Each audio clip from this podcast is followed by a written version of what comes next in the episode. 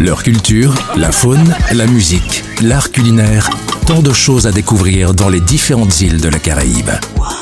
Île des Caraïbes. Île des Caraïbes. C'est sur VSM Radio.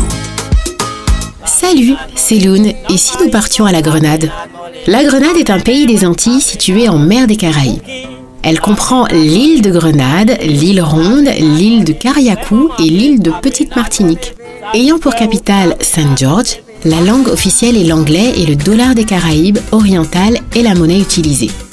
On y accède par avion à Maurice Bishop International Airport et il est possible de prendre des ferries de diverses îles, y compris la Grenade, Cariacou et Petite Martinique.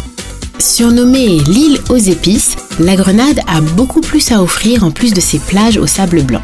En effet, son surnom lui vient de ses trésors tels que la noix de muscade, cannelle, gingembre, cacao et clous de girofle. La Grenade séduit par ses chutes d'eau comme le paradis tropical Anandelfels et ses cascades qui atteignent 30 pieds de haut, mais aussi ses lacs, ses forts et ses distilleries de rhum. En parlant de distillerie, celle de la rivière Antoine fait partie des activités phares à la Grenade. C'est la plus ancienne distillerie du monde et les visites y sont libres et avec dégustation à la clé.